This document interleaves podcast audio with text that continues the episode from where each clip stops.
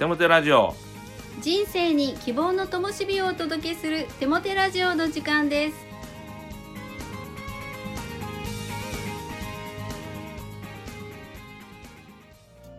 皆さんお元気ですね。パーソナリティのテモテ牧師こと新谷一茂と。アシスタントのかなちゃんこと山本かな子です。テモテ先生新年明けましておめでとうございます。おめでとうございます1月といえば何か行事はありますか？はい。もうこの放送が流れる時には終わっていると思うんですけれど毎年ですね1月1日には初詣礼拝というものを行っています、えーお琴のお演奏とともに賛美歌を歌って、まあ、1年のために祝福をお祈りする、まあ、そんな礼拝なんです。えそれが終わるとですね教会でもですね青年祝福式というのをやっています。えー教会メンバーの中に成人を迎えたえ方がいらっしゃるとまあその方々のために祝福をみんなでお祈りします。ですね、まあ、こんな風に、まあ、新年、えー初詣礼拝からスタートをして、えーそして、えー成人祝福式をもって、えーこの1年が始まってまいります、えーよく1月は行く。2月は逃げる。3月は去ると。よく言われますけれど。もうああもうお正月迎えたと。お本当喜びをもも持つわけですけども。もう気がついたら4月なんですよね、もう本当にもう60も過ぎるとダメですね。本当にこう大一日一日を大事にしていきたいなと思います。はい本当に早い日々を過ごしてますね。ありがとうございます。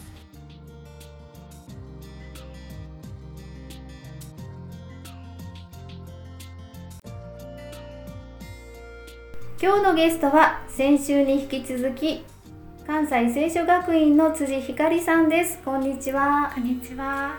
今日は献身の思いをお聞かせください。はい。と先週もお話しさせていただいたんですけれども、私はクリスチャンホーム4代目として生まれました。小学生の頃、親が CS のチラシを学校前で配っていました。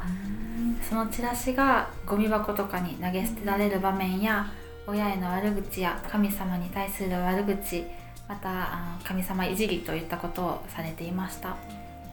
当時少しいじめのようなものを受けていた私はクリスチャンであることを恥ずかしく思い人目を気にしクリスチャンであることを隠して生きるようになっていきました、日曜日は教会を絶対に休ませるわけがない両親。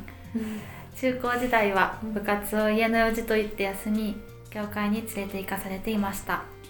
そうしていつからか日曜クリスチャンとなっていきました。社会人になり看護師という日曜休みの仕事に就き初めて教会を休むことに仕方がないと親からお墨付きをもらえ親にシフトを教えず家から帰る場所でしたが一人暮らしを始めました。大学生の時門限が10時でサークルなど飲み会にほぼ参加できなかった私は社会人になって飲み会に参加するようになり時間を気にせずお酒を飲み放蕩娘となっていってしまいました教会の会計をしている母からはいつ献金できるのと催促が来るので日曜休みの日は一応教会に行っていました。そうこうしているうちに遊んでいる時は楽しいですがふと我に返って一人になると虚しさや寂しさ罪悪感がやってくるようになりました。そして素直に神様に放蕩娘の自分の罪を告白しました。そこから数ヶ月後クリスチャンの人と付き合うようになりました。私の中で人生は結婚と夢の2本立てで考えていたのであとは夢を叶えるだけというところまで来ました。そう思ってる矢先夢だった仕事の試験には落ち突然彼氏にも振られました。その人は仕事が忙しく教会に全く行っておらず付き合ってる期間も一緒に祈ったり聖書を開いたことがありませんでした。今まで人生に大きくつまずいたことがなかった私はその時初めて神様に「なんですか?」と怒りをちょっと込めながら問いました。すると信玄三章六節あなたの行くところどこにおいても死を認めよそうすれば死はあなたの道をまっすぐにされる。という御言葉だけがボンと聞こえてきました。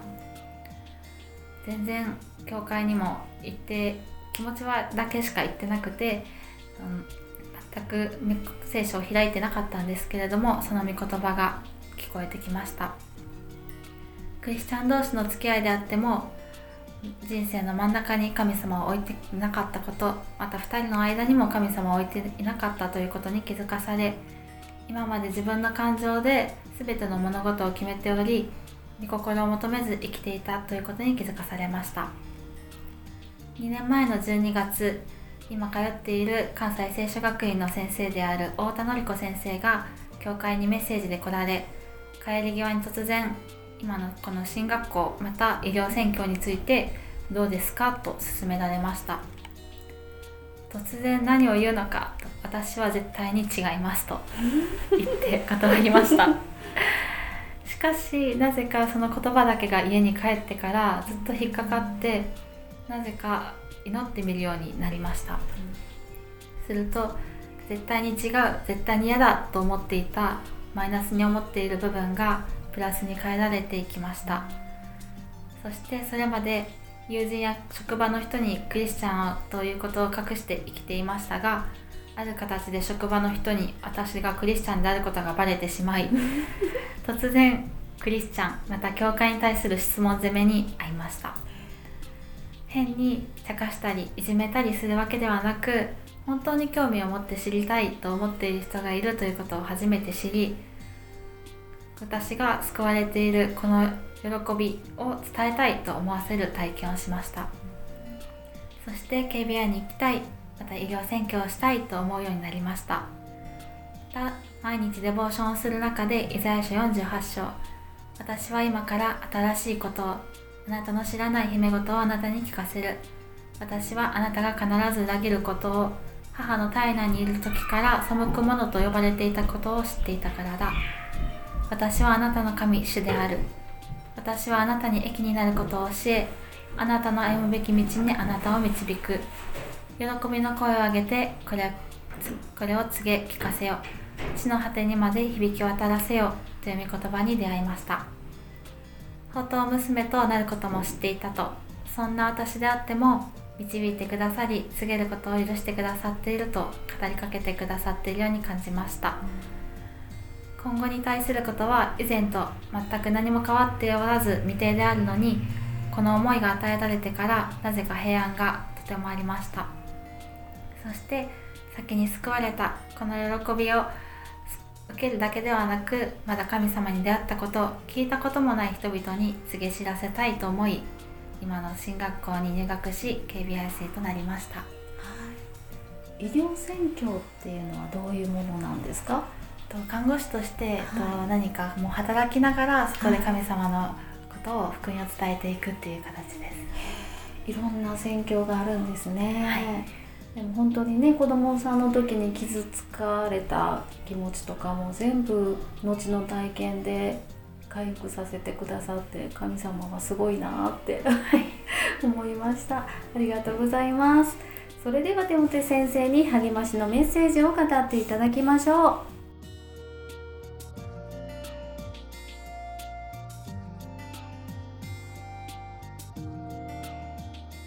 辻ひかりさん、献身のお証ありがとうございました。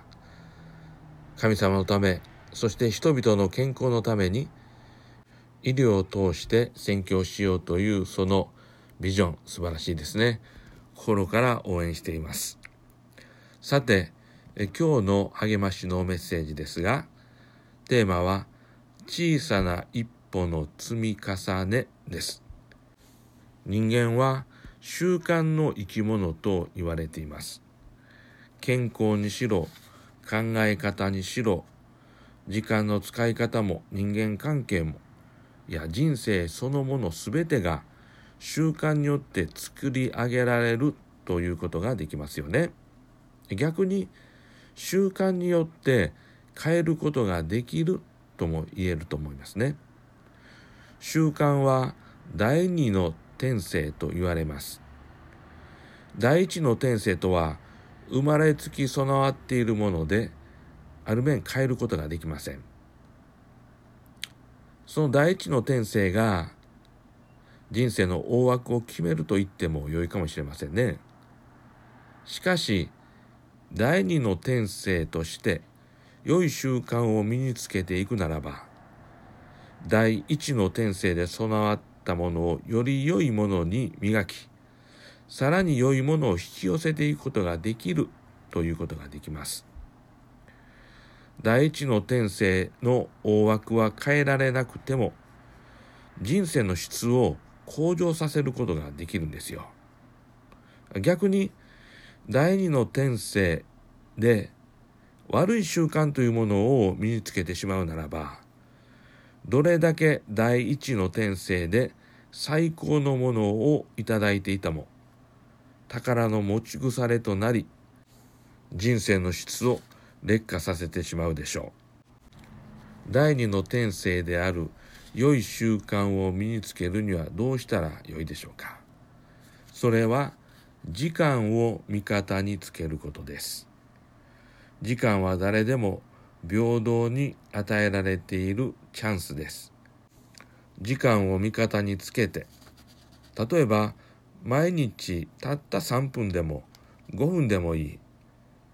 その時間を用いて小さなところからコツコツと継続して習慣化していくことです。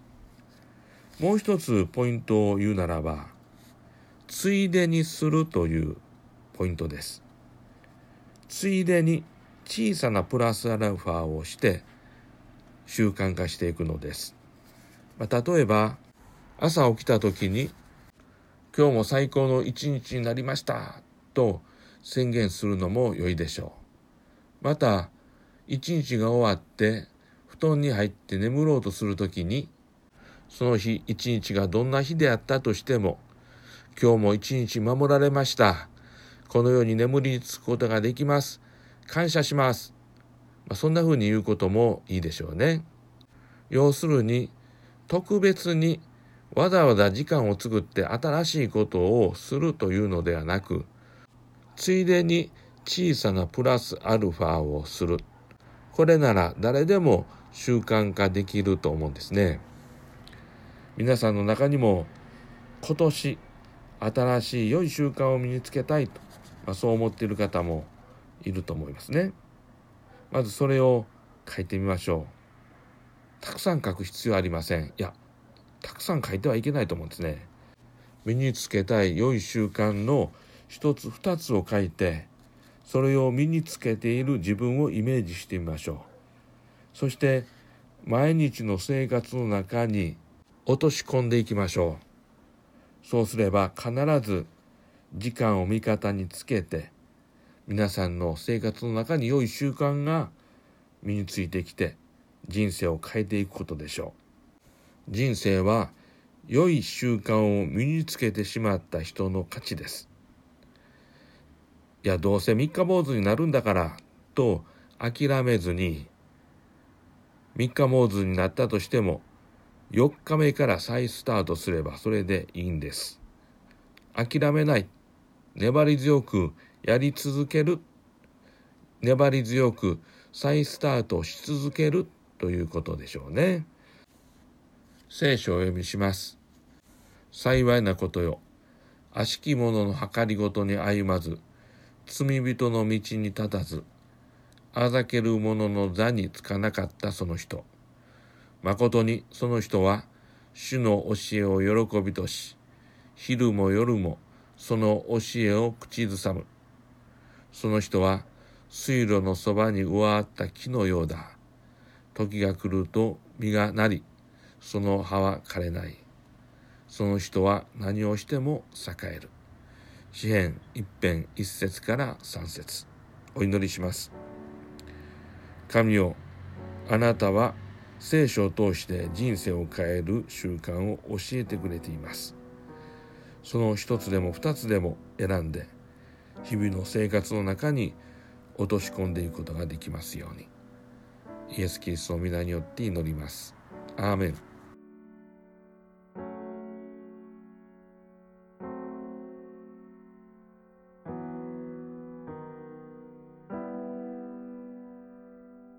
今月の賛美は4.5ミュージック無条件の愛です。どうぞ。Mas eu